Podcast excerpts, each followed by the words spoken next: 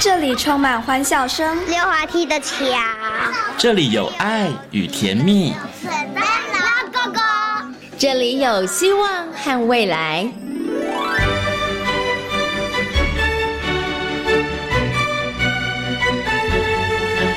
遇见幸福幼儿园，遇见幸福幼，遇见幸福幼，遇见幸福幼儿园。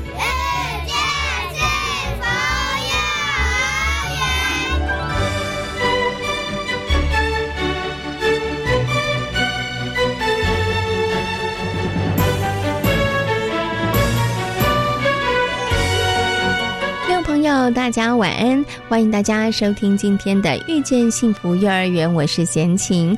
遇见幸福幼儿园节目呢，是在每个礼拜四的晚上六点零五分到七点钟，在国立教育广播电台的空中和所有的听众朋友们见面了。在节目当中呢，会为大家介绍全台湾各地的非营利幼儿园以及准公共幼儿园，另外呢，也会在节目当中跟大家来分享幼儿教养方面相关的问题哦。今天呢是。一月二十六号哦，也还是年假期间，跟大家拜个晚年，祝福大家新春愉快哦。距离年假的结束呢，还有几天的时间呢。那对于这个家长来说呢，可以好好的休养生息；那对于孩子们来说也是哦。不过呢，再过两天可能要稍微准备收心喽，因为新的学习即将就要开始了。好，那么在今天的大手牵小手的单元当中呢，为大家邀请到的。是赵涵颖营养师来跟大家好好讨论孩子偏食的问题哦。其实对于很多的爸爸妈妈来说，孩子呢偏食真的是一个很伤脑筋的问题哦。那到底要怎么样来帮助孩子改善呢？其实是有一些方法，有一些小撇步的哈。等一下呢，就请我们的赵涵颖营养师来跟大家进行分享哦。那么在今天幸福幼儿园的单元当中呢，要跟大家呢来分享哦一个非常重。重要的议题哦，孩子们呢在三四岁的时候会进入到幼儿园来进行学习哦。不过呢，孩子并不是进入到幼儿园之后呢，所有的教养责任都变成是园长或者是老师的责任哦。家长还有老师呢，其实他们是应该算是合力的伙伴哈，一起呢来为孩子打造更优质的成长跟学习的环境。所以呢，如何做到亲师生的合作？其实是非常非常重要的。那么，在今天幸福幼儿园的单元当中，就跟大家呢来分享几个园所，他们如何让家长呢产生这个凝聚力，还有向心力，成为幼儿园、成为老师们最好的伙伴呢？等会呢，就来听听几个幼儿园的分享哦。好，马上就来进行今天的大手牵小手的单元。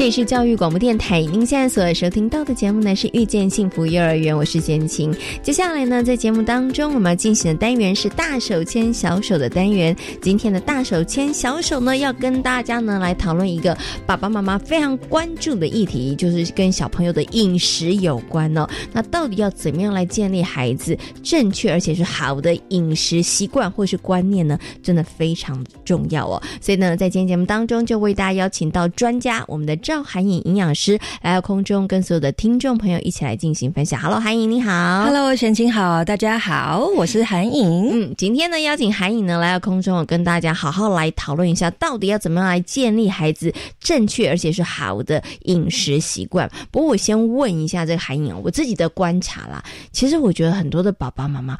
不太 care，不太在意孩子的这个饮食习惯呢。他真的等到孩子有一些问题，比如说过瘦，或是过胖，或是都不吃啊，或是乱吃，他才会发现说，哎，这件事好像有点严重。甚至有些呢是爸爸妈妈其实也蛮乱吃的，所以所以所以他们其实也不太 care 孩子这个饮食习惯。但是我想问一下这个韩颖哦，这个孩子有一个好的正确的饮食习惯，对于他的发展来讲，是不是真的很重要？还是有人觉得说？说反正随便吃随便就会大嘛，对啊。呃，有听过一句俗语叫做“小时候胖不是胖吗？”我来告诉大家这句话叫大错特错。小时候的胖，你绝对它的脂肪细胞的数量就已经增多了，而且脂肪细胞就增大了，它就开始哎，真的它会影响到往后的他的饮食啊、身形啊都是。所以其实小时候我们都说，哎，三岁以前呢，他的不管是进食习惯呐，或者他吃的内容，跟他的一些身心教养，其实是会影响他一辈子的。嗯嗯嗯，OK，好，所以真的不要轻忽啦。然后刚刚呢，韩颖也告诉大家。真的不要再自己安慰自己，说什么小孩子胖 长大不是胖，他其实真的会会影响，会影响。而且呢，这个肥胖呢，真的不是只是外形外观的影响而已，对于他的对于孩子的整个生理呃器官的发展来讲，其实也是会有一些影响的，会很多的负担。那当然，胖是一个我们说现在其实很多，我们会发现呃学龄前的孩童，他们就开始变胖啦，然后到学到学校的时候又开始乱吃嘛，然后到国高中。哎，其实又觉得课业压力很大，完全吃就一路失控，造成长大有什么女生有多囊性卵巢啊，然后男生有些过胖、三高，年轻就男性女乳症，因为过多的脂肪，所以这其实，在临床门诊上，我们也看到诸多青少年有这样子的问题。那其实追本溯源是回到原来他小时候阿妈啦，或是家人对，就是给他这样的一个饮食习惯，所以导致他二十几岁之后，他的口欲已经变大了，他就很。习惯这样子吃这些油炸啦、甜食啊、零食，变成你之后要他戒断，跟戒断糖、戒断酒、戒断烟是一样困难的。嗯嗯，好，刚刚讲到的可能是生理发展，其实肥胖或者是这个不正确的饮食，它其实跟心理也会有一些关系哦。对，好像有一些呢，孩子在成长过程当中，可能因为他的体态的关系，可能他就会被周遭的朋友可能会嘲笑啦，或者是呢，哎，大家很容易开他玩笑哈，那也会对。于孩子的个人的自信啊，也会产生一些影响哈。对，所以呢，从小为孩子建立好的正确的饮食习惯，真的非常非常重要。在录音前呢，我在开玩笑跟韩颖说：“哎，可是我为什么觉得爸爸妈妈都没有太重视？”韩颖就跟我说：“一岁以前啦，爸妈 其实比较认真，比如说喂奶还会去算哦，哎，他喝了多少 CC，对不对？然后一天喝了多少次？然后，但是一岁之后。”爸爸妈妈扪心自问，你是不是就越来越放松了？对，因为我觉得大家也是压力爆棚，可能最后会觉得啊，我已经累了，然后想说，哎，没关系了吧？可能可以开始跟我们哎差不多之类，可以跟大人一样吃了。对对。可是呢，其实有很多的问题，它是在这个时候慢慢的开始了。哈，好，所以呢，我想接下来就请问一下韩颖哦，那到底啊，要从几岁的时候培养孩子有这个饮食习惯，好的饮食习惯？很多人会觉得说。嗯，那可能上小学吧，哈，这么这么久哦，已经太晚了，是不是？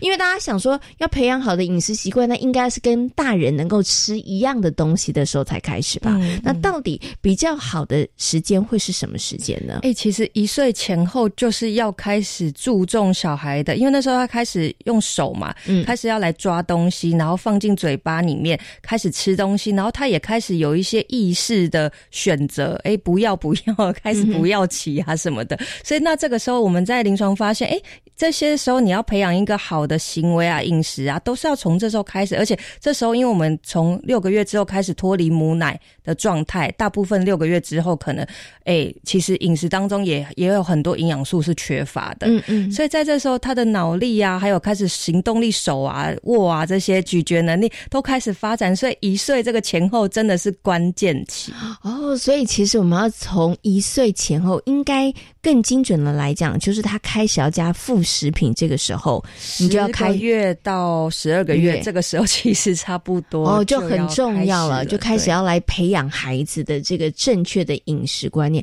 好，刚刚韩颖提醒了大家，大家可能就是说啊，天呐，我好像错过那个黄金时期了。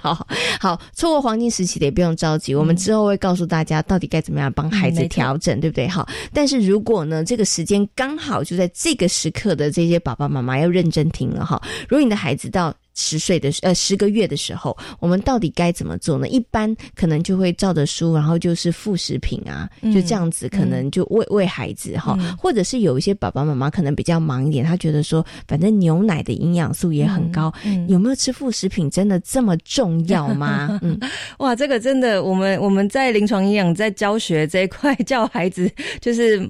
爸爸妈妈要试着让孩子断奶这件事情，其实也花了非常多的心力哈。因为其实大家会觉得，哎，奶奶喝奶奶，好像小下午也想喝，晚上睡前也想喝，然后小孩也会开始讲这个字，想要喝奶奶。那爸妈就会觉得啊，你想喝我就给你之类的，多给你几次，应该营养就够了吧？对对对。那其实我我们会觉得，其实你知道，在国外啊，他们六个月之后已经开始减少这些配方奶的。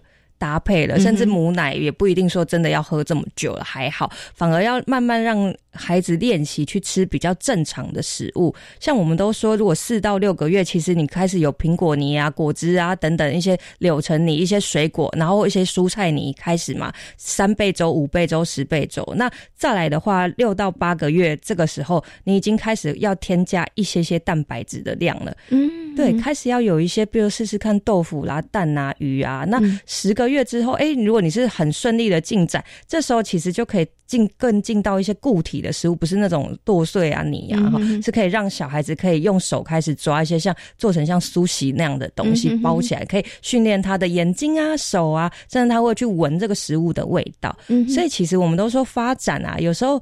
你让他越早开始，其实也是一件好事啊。嗯，那你可以早做早轻松，因为刚好养到一岁多，哎，他如果真的可以跟你正常在餐桌吃他的食物，哇，那爸妈是可以早点轻松的。是 OK，好，所以韩颖从另外一个角度告诉大家，你想前面省力，你后面就会费力啦。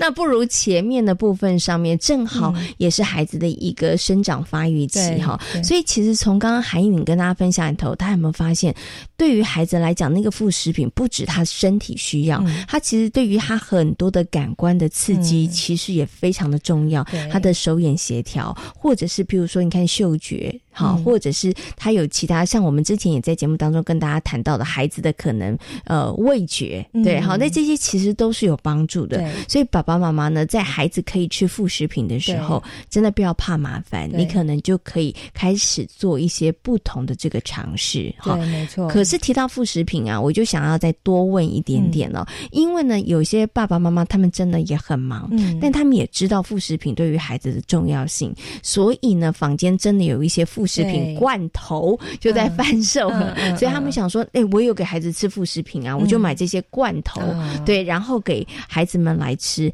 这部分上是 OK 的吗？还是真的要爸爸妈妈？”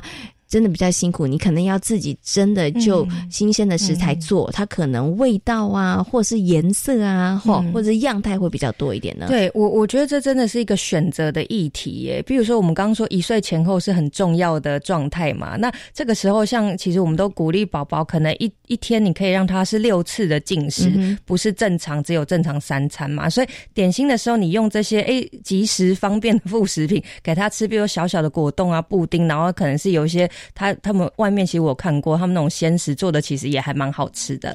那所以你在点心的时候让他吃这些，我觉得 OK。那正餐就不妨选的一两餐，你是真的用心去烹煮的。那你你你当然在做的过程当中，哎，有时候当然如果小孩已经在旁边，他会走会看的时候，哎，看到你在做的时候，当然。他会觉得，哎，这个是一个爱的表现。嗯，那当然，爸妈会当然有有学一些幼儿营养，我们等下会跟他讲。学了之后，你就可以去做一些搭配。那你自己在做这个养小孩过程，你也会有成就感。所以，我会觉得外面这些东西你可以做辅助是没有问题。但是，我们是不是可以每天也有一餐，或是两餐，或是你一次做起来？有两餐可以给宝宝是比较健康的食物，我觉得是这样。然后奶奶的部分，哎，其实牛奶我们可以建议就是减少，因为我发现台湾的小孩有很多真的是慢性的乳糖不耐症，他开始大便变稀啊，或是真的是便秘啊等等的。那我会建议，其实亚洲人我们现在都在推植物奶耶，比如说你是改成豆奶啊，或是燕麦奶啊等等的这些，哎，其实比较不会有这些因为乳糖而胀气或拉肚子的情形。那相对来讲。你要培养肠道好菌，我其实觉得豆浆、燕麦奶都是一个好选择耶。嗯，OK。那如果我们像你刚刚讲的，在那个牛奶的这个部分上面，配方奶的上面，你可能要做一些调整的话，大概比如说我们知道副食品增加，那当然喝牛奶的次数就要减少。好，那到底他要到喝到什么时候呢？或者是说你刚刚讲的，可能我们可以是植物奶的部分，植物奶可以取代这个配方奶，那大概会是什么时间是比较适合的呢？哎，其实我都觉得一岁就是一岁前后这个时候差不多就可以了。那我就很鼓励，像其实燕麦奶喝起来也有甜甜的口感，所以我都请我的那个学生妈妈们啊，他们每个就是在帮小孩调饮食的时候，他本来就说每天都要喝一堆奶奶的安抚嘛，哦，那我就建议说，你可以先有一次的奶奶先换成燕麦奶，嗯，它也有甜甜的口感，或是你的燕麦奶去混你的配方奶，慢慢的循序渐进，然后换成是一点有糖的豆奶也可以，豆浆嘛，嗯哼，哦，它其实有也有一些是有纤维的豆浆有纤维的，哎，你去慢慢去做替换，然后牛奶部分你就可以越来越少。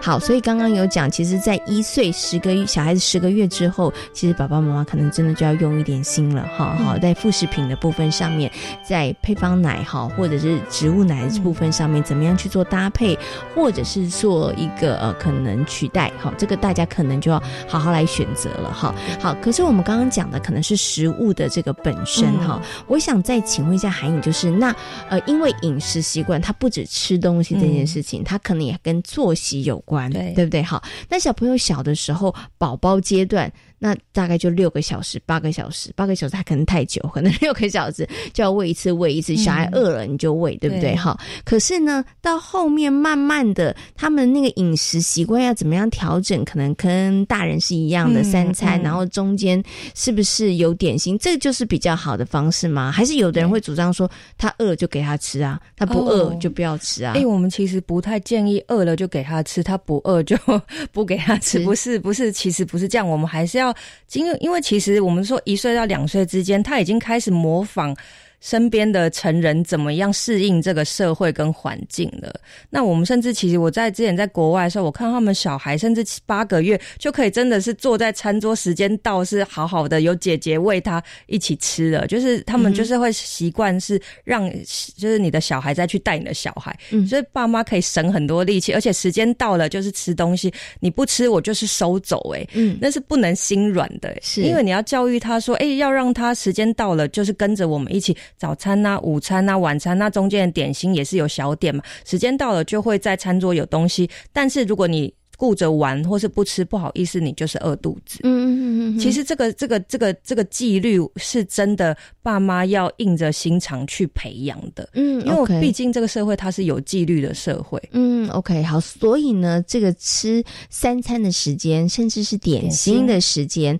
那请问一下，我们就要这么样子的规定吗？哈，一定要规定的死死的吗？还是它可以稍微挪动一下？比如说晚个二十分钟啊，可以啦，晚个半个小时，这可以。因为有时候妈妈也来不及，对，所以不要差太多了。我们给自己一些弹性时间，比如说你点心时间可能就是三点到四点之间呐，那你就培养说，哎，有这样的习惯。那如果真的在外面很忙，你至少也有一个小小的什么小小布丁啊，或者小的果子或小的水果，哎，也可以是刚好就。就是给他。那如果当然小孩在睡觉，那就让他睡没有关系，睡是可以不用打扰他，不用叫醒他的。但是在他醒在醒的时候，那比较有意识的状态，你就可以有默契的培养。哎，早餐呐，午餐呐，晚餐呐，然后点心，因为他可能很在睡觉，就不一定会给，所以要看每个 baby 的状态。是 OK 好，但是呢，基本上还是要有一个比较定时的时间，然后不要乱吃，不要今天六点吃，然后明天可能十点吃，这样子孩子的生活作息可能也会比较容易混乱，对不对？好，没错，早点把它吃完，早点活动完，他可以早点睡觉。因为我觉得很多孩子现在有很多都很晚才睡，哇，那个会影响他的长高的睡眠时候会分泌生长激素，所以如果爸爸妈妈要你的小孩长得好，真的七八点八九点就可以让他。赶快去睡觉了。嗯嗯。可是怎么样让孩子早睡？怎么样有一个正常的规律生活？其实跟饮食也有关系。对，好，对，就是用这个饮食让他知道哦，这个时间我该做什么样的事情。哦，这个时间是吃中餐，这个时候是吃点心，这很重要哈。好，那我们刚刚讲了，等于是要这个定时嘛，对啊，定时这个饮食真的非常重要哈。但是这个定时饮食里头呢，我又想请问一下韩颖，小孩子到底要吃多久的时间呢？哦，我有看过有小孩。孩吃，你知道三十分钟，我也看过吃两 两个小时的，对不对？所以到底刚刚你讲的，可能很多爸妈都知道，或者是听过，那他不想吃就把它收走。但是这个收走，我觉得每个人定义又不一样啊。有的人是二十分钟收走。对，有的人是一个小时收走，有个人是一个半小时收走，嗯，所以到底小孩子正确那个饮食的时间多长的时间是比较合适的？其实请各位爸爸妈妈回想一下，你们自己用餐时间大概是多久？哦，有人五分钟吧？有，没错，真的有五分钟、十分钟的，其实很多。但亲爱的，这不健康，是，所以细嚼慢咽，所以不要拿这个去要求小孩。对对对，不行不行不行。所以比较正确的饮食观念，我们其实炒好吃一顿饭是大概三十分钟。上下好，所以你是慢慢吃，然后你要考虑到小孩，因为他可能开始用汤匙啊，或用手抓，他需要一点时间，所以我们会再延长大概一倍的时间。嗯，所以大概你会抓一个小时左右啦。嗯，你让他慢慢吃完，然后如果他有明确的说，哎，这个东西我不要。哎，那就是就是结束了，对。但但是如果他一直还在，比如说有人是边玩边吃的这种时候，妈妈其实有时候都会很生气，就会说：“你吃，赶快吃。”其实这个逼迫行为是不好的，嗯，反而会造成孩子对食物的压力。所以妈妈这时候都不要讲话，最好就是。聊开心的事情，比如说，哎，这食物好好吃哦，我觉得今天很开心。我们想要在创造在餐桌上面是一个快乐的氛围，不要让孩子坐到餐桌就有一个压力，你就就会禁止我去玩啊，禁止我干嘛的东西掉了又骂我，他就会把食物跟这种不好的情绪做一个连接。嗯哼，OK，好，所以大概一个小时的左右的时间，对，所以建议其实。爸妈要不生气，最好方法就是把焦点放回自己身上。你也跟着，其实我们都觉得不要说小孩子喂完你才吃，你最好也准备自己的食物，跟孩子一起在餐桌，然后是开心的享受食物，然后你们可以聊开心的话题，大人们开心的话题。我觉得刚刚呢，韩颖有提到了几个重点呢。第一个，孩子吃饭的时间大概一个小时左右，再来在餐桌上面营造一个愉快的氛围，这件事重要，这很重要哈。因为呢，呃，他。跟心理有关，然后也跟你能不能吃下东西有关了。如果孩子之后饮食上他有一些问题，其实也可能跟他的用餐的经验对有很大的关系。但这时候我要帮有一些爸爸妈妈问，他们说。韩营养师，你讲的我们都知道，我们知道营造愉快的氛围，但很生气，孩子就正在玩食物，他真的没在可以认真吃，他真的把食物当玩具在玩。嗯嗯嗯，很多爸妈是真的会忍不住会生气，会生气，这时候怎么办呢？哎，这到到底要不要制止啊？还是真的就是让他玩？嗯，让他有一个愉快的用餐氛围啊？其实这个时候我会比较 care 爸妈的心情，爸妈生气是因为。你觉得你想要这个时候让他做你想要做的事嘛？但是你的需要没有得到满足，所以生气了。我们先理解这点就好。其实他不一定要照着你的想要嘛，所以先给自己一个理解，深呼吸，好，放轻松。先先给自己一个理解，然后第二件事情就是玩食物这些事情，当然它是不好的，所以我们适度的还是要教。所以其实我们有跟爸妈说，哎，我们真的在食物上面要做的是呃。比如说，我们会捏成小丸子啊，就跟他说这个东西是，哎，他会很希望就是被吃进去。这个食物是它是营养哦，它不是玩具，真的是要循循善诱。玩具是在旁边的，要跟他说这是玩具，这是食物，真的要给自己多一点耐心，因为你要先让爱充满自己，你才会有耐心去跟你的小孩。因为你要当小孩，他是真的不理解。那在这个时候，他又很需要你的协助，协助他去辨认社会上、世界上什么是食物，什么是。玩具，所以旁边拿一个玩具说这是玩具，这个是食物，然后比这是要吃进去的。嗯，讲个两三次，那当然他听不懂，正常。所以是如果真的还是在玩或什么，爸妈一定第一件事情是不要发怒，先先放下，先放松。你要想今天没教好没关系，我明天或下一餐我再来努力，那也不要给自己太多严苛的这种要求。嗯，OK，好，我觉得真的是提醒很多的爸爸妈妈。刚刚海英讲的很棒，有时候爸爸爸妈妈真的要好好想想，你生气的原因是什么？哈，你生气的原因是不是只是因为孩子没有按照你的需求，或他不符合你的期待，所以你生气了？哈，那刚刚也提到了，孩子不懂，这是正常的，对，好，所以我们就是陪伴着他，慢慢的一次又一次，一次不行就两次，两次不行那就五次，五次不行就十次，孩子总是会知道的，对，好，OK，好，所以呢，刚刚也提到了，孩子呢，在这个好的正确的用餐习惯的培养很重要。不用不要等太久哈，差不多孩子十个月开始在吃副食品的时候就可以了。然后定时的用餐其实很重要哈，那就是每一天有固定的时间，然后每一次大概一个小时左右的时间，然后再来最重要的事情就是在用餐的过程当中，我们要创造。愉快的氛围，所以爸爸妈妈也不要呢在餐桌上面吵架啦、大小声啦、骂小孩啦，因为这些不止影响用餐氛围，其实也可能对于孩子日后对于进食这件事情，他其实就会有一些，我觉得可能就会有一些阴影了，对不对？好，好，那今天呢也非常谢谢呢韩颖在空中跟所有听众朋友呢谈到了幼儿饮食习惯相关的一些问题，也非常感谢我们的赵韩颖营养师，谢谢，谢谢大家，拜拜。大家好，我是田之学医师，提醒大家五个防疫好习惯：一、每日量体温，不适速就医；二、口罩要戴好，脏污要替换；三、正确勤洗手，不碰眼、口、鼻；四、距离要拉开，病毒不传染；五、环境常清消，空气要流通。维持防疫好习惯，可以帮助我们察觉身体的不适，降低传染疾病的风险哦。有政府，请安心。以上广告由行政院与机关署提供。位置锁定 N 一二，发现目标物 AI，五 G AR VR 物联网智慧城市。为什么晶圆要用细呢？三 D 列印不只是模型的制作哦。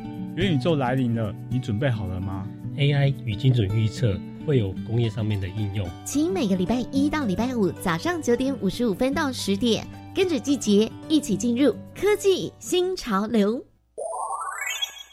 育儿津贴不排付了。虽然我的家庭综合所得税率二十趴以上，但是从今年一月一号开始，可以申请零到未满五岁的育儿津贴喽。我小孩五岁还没入学，也没就读一般私立教保服务机构，可以请领就学补助吗？五岁到未满六岁的幼儿虽然没有就学，但是也可以请领就学补助哦。我们赶快上教育部全国教保资讯网了解相关资讯。以上广告是由教育部提供。大家好，我们是台湾弦乐团，我们都在教育广播电台。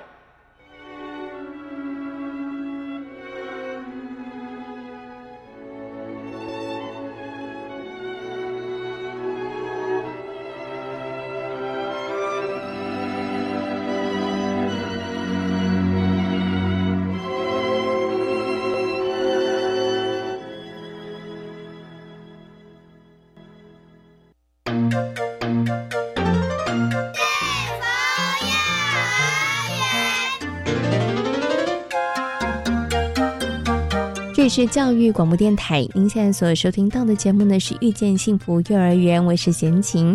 接下来呢，在节目当中要进行的单元是幸福幼儿园。今天的幸福幼儿园呢，要跟大家来分享几所非营利幼儿园在经营这个园方跟家长的关系之间，他们所做的努力哦，如何让家长信任幼儿园的教学，进而能够成为强而有力的后盾，甚至是助力呢？其实这个过程是需要经过努力，还有刻意经营的。那所有的良好关系都并不是凭空而降的哦。所以呢，很多的园长，还有很多的老师们，在这个部分上面也一直不断不断的寻求一些方法哦。那我们也可以透过不同园所他们的经验分享，让更多的园所、更多的园长跟老师们找到一个适合自己去发展的模式哦。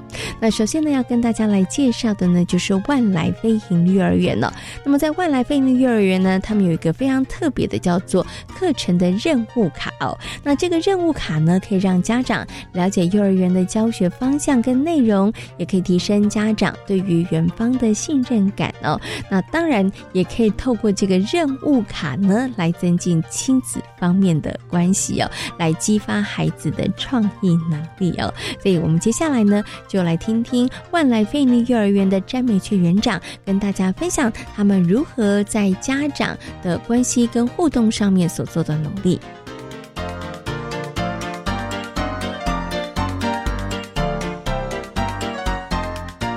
好，我想是不是可以先请美娟园长跟大家来谈一下哦？因为就是呃，外来非营利幼儿园它属在一个比较偏向的一个位置哈，所以刚开始社园的时候，可能家长会不会也是有点担心，就是哎，我们的园所啊，怎么都没有教纸本的这个课程啊，哈，或者是说哎，感觉。不出来，到底园方在教些什么哈？所以刚开始的时候，家长是不是会有一些担心，甚至会有一些不信任哈？那面对这样的情况，其实园方当时我们做了什么样的一些呃措施，或者是我们怎么样让家长其实对于我们的教学的部分上面有信任感呢？好的。嗯，其实，在我们呃创园的第一年，我们是秉持着没有纸本的教材，那回去当然就没有作业啊。那家长就在讲，哎，我之前去念别的学校，从别的地方转过来的，然后他们就会觉得说，啊，你们都没有在教写字哦，这样孩子上国小能衔接吗？然后老师也就想尽办法，要怎么样让家长知道说，呃，其实我们学校真的有在呃教孩子一些呃幼小衔接的课程。那在学习区方面，可能就是呃。师就开始想办法用任务卡，或者是呃，在那个图书区，我们就会用呃绘本，然后让孩子带回去跟孩子共同读一本书。哦，这个也是增加亲子之间的互动，然后让他知道我们从书中去认识这些呃语文啊，然后那个图书的那个阅读啊，这个也是我们非常。呃，在教学上，呃，希望孩子跟老师、跟家长有互动的，然后再来任务卡，就是说，呃，在每个礼拜，我们呃都会希望呃老师呃在学校教完之后，也让。家长孩子回带回去给家长知道说，哎，我们共同一起去参与这个课程，然后让家长知道说我们教些什么。然后这样的任务卡回去之后，孩子就会说，这是我们老师说今天上的课程哦。然后家长，呃，比如说只是一个延伸而已。然后，呃，即使如果你会的话，你就跟孩子一起。然后如果说不会的话，其实呃，老师家长就带着孩子一起做。对。然后我觉得说，哎，这个也是可以让家长呃信。我们学校有在上些什么，然后教些什么，对这样子的课程，我觉得是慢慢的第一年在没有作业的情况下，第二年呃给任务卡之后，家长就能慢慢认同了。嗯。我觉得这真的的确是一个还蛮好的一个方法哈，因为透过任务卡的方式，其实家长也可以间接的了解到底孩子在学校里面学些什么，然后老师教孩子们在互动的过程当中，孩子们有哪些吸收哈。好，那刚刚其实啊，园长有跟大家谈到这个任务卡哈，所以任务卡的设计是每周都会有，然后都会针对老师们他们是针对课程的内容去做一些设计嘛。园长在这部分上面也可不可以举一些更实际的例子啊？比如说我们的任务卡曾经完成过什么样的任务内容呢？好，那其实我们的课程是以在地文化去做那个教学，然后呃，其实前一阵子那个我们的一个班级，他有教呃，我们北斗最有历史的一个日式建筑是那个北斗郡守官舍，然后孩子去观察之后就发现，呃。这个日本的房子怎么跟我们不一样呢？然后回去就会跟家长互动啊，或是聊天。然后呃，在学校老师也会呃让孩子去画出来。可是回去的作业是什么呢？哎，我们就会一个礼拜有一次的呃。跟课程有相关的一个任务带回去，然后孩子回去就说我也要盖一间那种房子。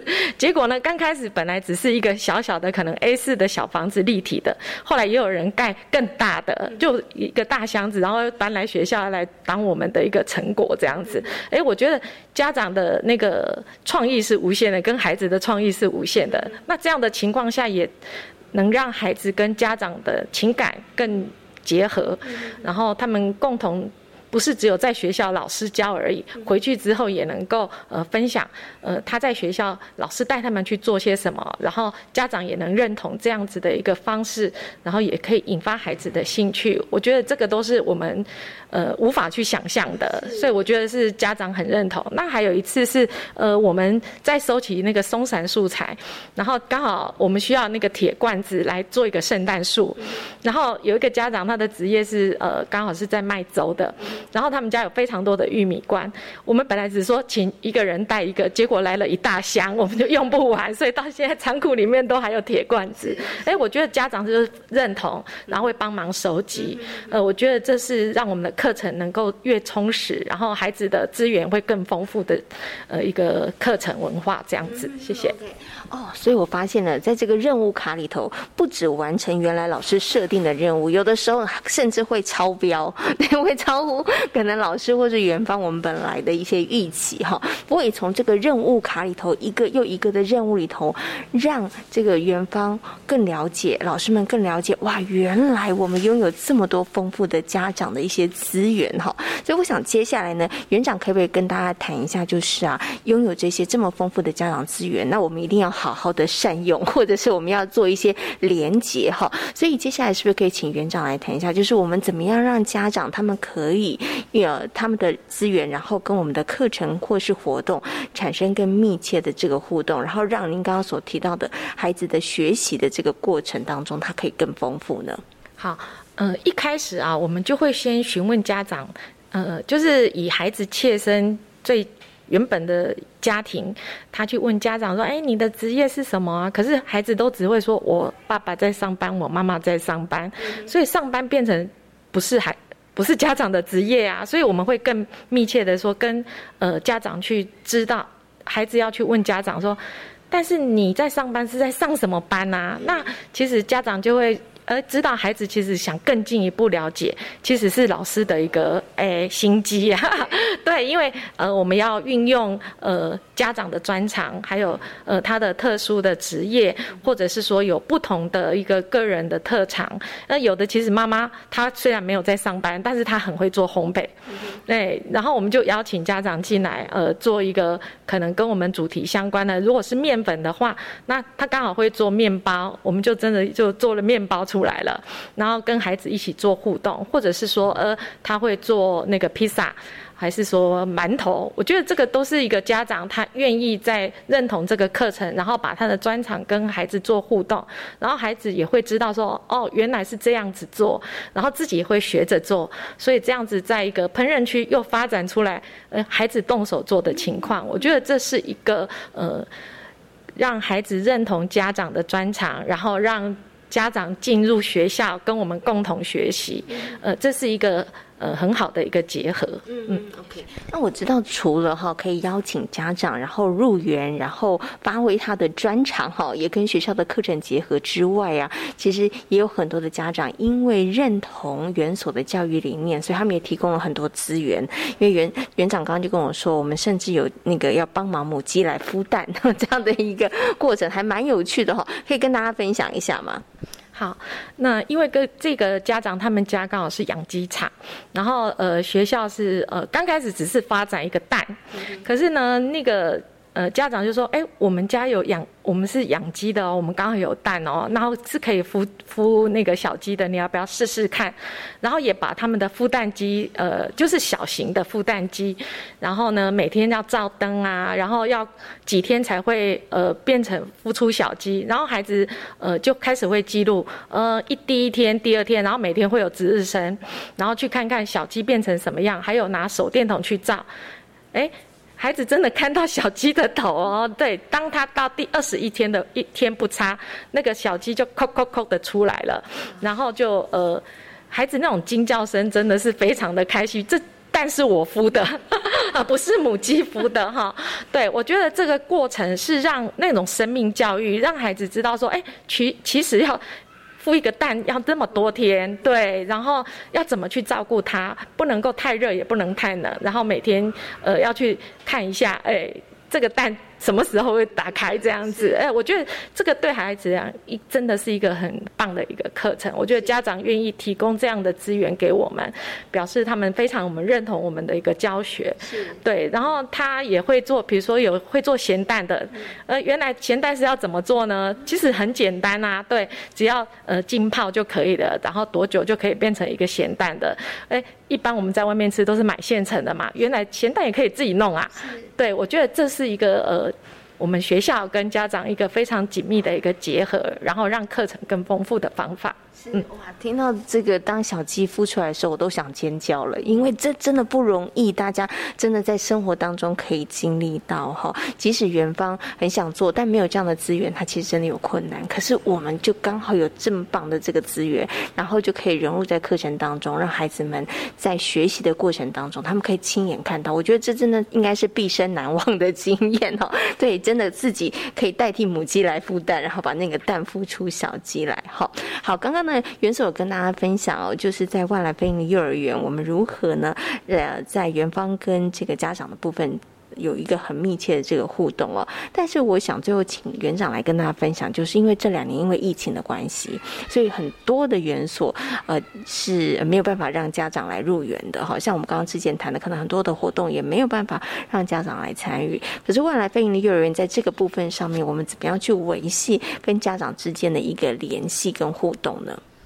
好，是我们学校呢，跟呃老师其实除了每天呃打电话啊，然后跟家长的赖的互动啊，这个是一个联系的方法。但是怎么样可以感觉到更真实呢？哎，我们就用录影或者是拍照。哎，如果这样回家的作业呢，就可以记录孩子的真实的状况。哎，其实不是作业啦，是任务卡。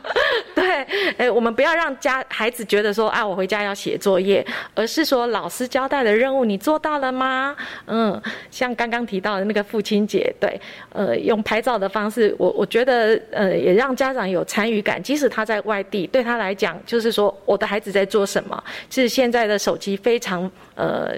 几乎人手一机了，对，这样子来记录孩子的一个成长、学校的过程跟在家的过程，然后又跟孩子跟老师的分享，我觉得这刚好就是可以确实走到那个亲师生三方的共构的方法。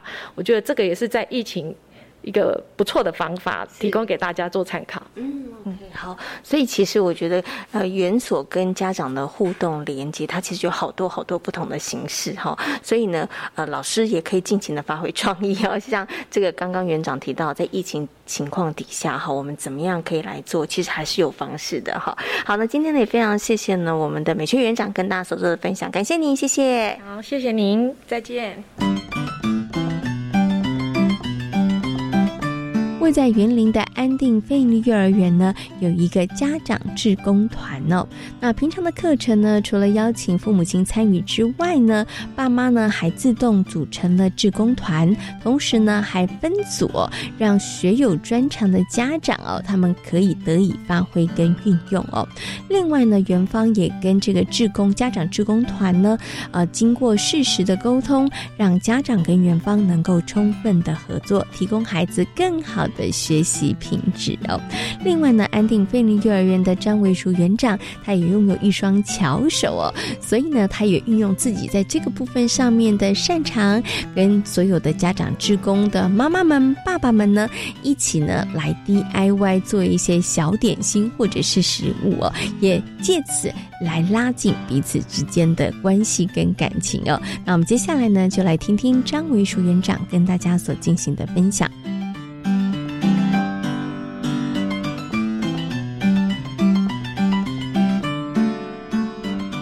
我知道在安定飞尼幼儿园呢，我们有个非常厉害、强大的志工团哦，我们的志工爸爸妈妈哈。因为其实，在好多的幼儿园里头，他们其实也会善用或是整合家长的资源。但是安定飞尼幼儿园，我觉得它是把把它发挥到一种极致哈，就是说，不止课程活动呢，邀请家长来参与，甚至呢，他们还组了志工团，然后志工团里头。家长们他们还自动分组哈 分类哈，所以我想接下来可以请我们的园长跟大家来谈一下哈，因为对于好多的园所来讲，其实都有家长嘛哈，那大家也很希望家长的资源可以来协助教学。可是以安定费用幼儿园来讲哈，我我们怎么样让这个家长的资源然后可以整合，然后而且可以运用的这么好呢？呃，其实当初我们会想要成立志工团的原因，是因为。虽然我是西罗的媳妇，哈，可是对西罗的文化其实不太了解，对对，所以我们想说，哎，是不是是不是结合一下我们当地的一些爸爸妈妈，好，然后让让我们的孩子，好，就是就是只要我我我们想要有什么资源，哈，家长都能够很热烈的来来帮我们这个忙，哈。其实先前你也应该大概知道，其实，在非盈利的人力里面，绝对是缺乏的，对。所以我我们当初创立的时候，我们想，哎，是不是可以补足一下我们我们学校的人力，哈。所以当初我们在创立的时候，哎，其实我我们团长也很好，哈。他就就集结了我们这些爸爸妈妈，哈，然后就分分专场，对，分专场。哎，就是爸爸爸爸的工作是什么？爸爸的工作就是可以帮忙协助交通指挥，好啊，就是像我们有时候出去户外教学，哎，他就是一定是协助我们的孩子，哈，就是能够安全的出门，平安的回家，然后有。好，菜园的阿妈，她就会来帮我们照顾我们的蔬菜。是，好，然后有一些护士妈妈，他们就会来帮我们做一些宣导，就是卫教宣导的一些课程。对。可是我很好奇，我想请问一下园长哦。所以呢，其实我们刚开始的时候就成立一个职工团，然后由团长，对不对？团长然后再来进行这个分组。可是他们怎么知道学校需要哪些需求呢？是不是在这个部分上，我们要固定定期的开会，然后或者在学期初的时候要跟这个职工团，哎，稍微我们要来讨论一下，才会知道说，哎，那到底学校有什么需求？因为有的时候爸爸妈妈是很热心，但他们也许他们想要做的，可能跟学校现在想要做的，也许有的时候是没有办法。同步的，所以在这个部分上，怎么样两方的部分上，它其实是互相可以合作协调，然后可以运作的很顺利的呢？呃，在一开始开呃开学的时候，我们就会召开一个职工会议，然后这个职工会议呢，就是由团长下去做统筹，是。好，然后就是呃学校需要的部分呢，就是我们园方这边会先跟团长先做一番的讨论，讨论之后呢，再由团长下去，呃，就是统筹整个课程的一个需，就是学校的一个需求。对，像呃，学校目前想要建立一一片那个涂鸦墙，对，我们找团长，我们需要一片涂鸦墙，对，然后呃，大概水要怎么跑？哈，对，就就大概应该就是先一个雏形出来，哎，其余的事情，志工团。这边就会帮我们处理的好好的，哇，对，很棒。但是我觉得啊。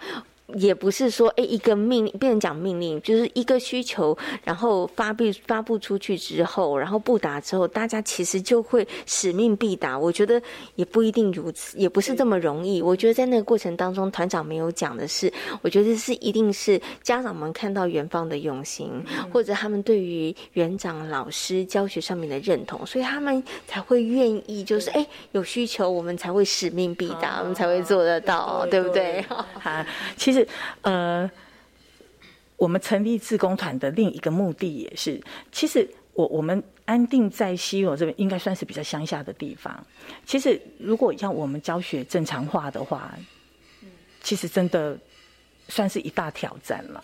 好，因为我们临近的一个学校，就是几乎所有的学校几乎都是采传统教学，所以其实对我们来讲的话，其实我。我们这样子的一个课程模式，我们也很担心家长不能接受。对对，嘿，其实我们哎成立自工团不错，家长都在替我们说话。对，嘿，其实，在之前我也听呃我们自工妈妈在聊，哎某某谁啦啊提到说，嗯呃我们安定的课程怎么样啦？嗯，这个自工团的妈妈很好，替我们说话。是是，对。那安定教的可多的嘞，啊，对，而且因为爸爸妈妈都知道，因为我们都有进园，我们都可以看得到老师园长在教什么，也可以看到孩子的成长跟改变，对。不对？哈，哎，所以这个志工团呢，成为我们真的也是继协会之后另外一个强而有力的后盾 哦。对，可以让我们在这个第一线教学现场的园长跟老师，真的可以没有后顾之忧哈。好，刚刚呢，贤琴有提到了，当然这个志工。团他们会愿意这么样子的，真的也是无私，因为他们要放下他们的时间，对，还有一些精力哈。其实真的也是不容易的事情哈。虽然说哎，希望自己的孩子好，但是你真的呃。在这个工商业社会工作这么忙碌的情况之下，大家愿意花时间，真的是不容易的事情哈。那其实我知道园长也是真的很有心，他呢每一年呢，就是每一个学期，他真的也带着自工团的爸爸妈妈，他们就是他们不止付出，他们也可以有些学习，因为园长呢也带着大家做一些手做的东西。这是园长你的有心安排，还是无心插柳柳成荫？呃，其实呃平常都是志工在为我们付出嘛，所以我们一定要带着我们的孩子让。他们知道，哎，其实，在别人付出的过程当中，我们一定要有所的回馈跟感恩，对。所以当初我们在创立志工团的时候，我们就跟志工妈妈他们提到了，哈，就是呃，每一年我们会有，就是不定期或定期的一些回馈课程，好像过年的时候，我们就带着我们的自工妈妈去尝试做一下那种电锅式的菜桃粿。对，直接用电锅下去做的哈，然后要不然就是带领他们做那种芝麻糖，哈，想说哎，让他们过年的时候啊，刚好有芝麻糖可以吃啦，啊，甚至是呃在呃，譬如说像梅子的季节，哎，我们有自工妈妈提供的梅子，哎，我就带着自工妈妈一起做酿梅的，对嘿，做一些 Q 梅这样子哈。那这些回馈课程是你们另外请老师吗？还是园长自己本人 亲自来就可以了？是我自己喜欢手作，对，所以我们常常会跟一些。妈妈去分享手做的东西，这样子对。可是这样子其实哈，虽然刚开始设想的时候，只是也是一个感谢啦哈，所以我们安排这样的课程。但是我想请园长分享一下，是不是在这个过程当中，你也发现，因为这样子的互动，因为这样子一个课程安排，其实让大家的向心力其实更强了。对于其实园里头我们所推动的一些事物，然后需要的一些协助，它其实变得更加有力了呢。对，其实像我们。呃，只要学校任何有任何的一个活动，哈，只要哈，譬譬如说，哎，我们在我们的社群里面啊，发个讯息，家长很热烈的加一加一加一。其实我我们学校的小朋友总共有六十个，好，然后我们自工团里面大概就有二十七个家长，二十七位家长，对，算是参与也很热烈，嘿，只要我们每次的一个活动，只要发布讯息，绝对都超过十个家长来支援，对。就相对这样子一个方式，学校端这边也省去，好要招募家长，然后每个活动都要马上去询问家长，那就是人力上可能也比较不足，所以我们透过这样子的方式，哎，来整合家长的一个资源，好，学校措施都很方便，对，哈哈。所以我觉得它就是一个良性的互动跟一个善的循环了哈。家长感受到这个园长跟老师的用心，那老师跟园长们其实也感受到，哎，家长其实他愿意呃。奉献他的时间，然后来提供一些协助哈。我觉得在两方这样子一个良善的互动之下，最大的受益者当然就是我们的小朋友了。对，因为真的爱他们的人很多，对不对？好，我想最后呢，请园长跟大家来分享一下啦。就是呢，这安定飞林幼儿园从一百零八年成立，现在已经是第三年的时间了。我们接下来有没有一些可能在教学上面，或者是有哪一些的方向跟目标，是我们接下来想要继续前进的呢？呃，学校这边呢，预计在一百一十学一十学年，呃，想要去申请一个在地文化的一个延续。对，学校预计呢，结合社区去发展一些塞雷切坎的一些特色。对，好，然后就就特色方面呢，呃，其实之前有稍微跟一下，就是跟在地的一些长者稍微聊过了。我们希望呢，去发展一些朗塞的特色，来让孩子学习朗塞。对，哈哈哈。所以我们刚开始的时候，真的从生活当中看到的，然后接下来我们就要再更深入了，对不对？因为那些可能你会看到有听过，但是他可能不是那么熟悉。那接下来的工作就是带着孩子们去挖掘，对，然后去学习那个在地的文化。那除此之外，您刚刚提到的，就是我们可能在在地的文化的课程上面要继续的深耕之外，其实你们也有这个增班的计划。对，嗨，呃，一百一十一学年哈，就是在我们校长的协助之下，我们应该会成立悠悠班。对，好，对，这个应该也是在地的一些民众的需求。对，嘿，对，就是应该是很欠缺这一个班级啦，哈哈。好，所以我们接下来真的还有好多事情要做，对 不对？好，今天呢也非常谢谢呢我们的张园长跟大家所做的分享，感谢您，谢谢，谢谢，谢谢，谢谢大家，谢谢。在今天遇见幸福幼儿园的节目当中呢，为大家邀请到了赵涵颖营养师，跟大家谈到了孩子偏食的问题。另外呢，也跟大家分享了一些园所他们在家长互动的部分上面所做的一些努力或者是运用的方法哦，也希望可以提供给更多的园所的老师园长们做一些参考哦。当然，如果您是家长的话，其实也可以把这些好的建议跟孩子们所就读的幼儿园做一些反应哦，因为呢，只有老师跟家长充分的合作，才能够让我们的孩子平安健康、好好的成长哦。好，今天节目呢进行到这里，要跟所有的听众朋友们说声再会了。感谢大家今天的收听，年假假期还有几天的时间呢，大家呢还是可以好好的休息一下哈。那也希望呢，在下个礼拜，大家呢都可以带着满满的元气回到工作岗位，或者是呢，孩子们。可以回到学校去上课喽！感谢大家今天的收听，我们下回同一时间空中再会，拜拜。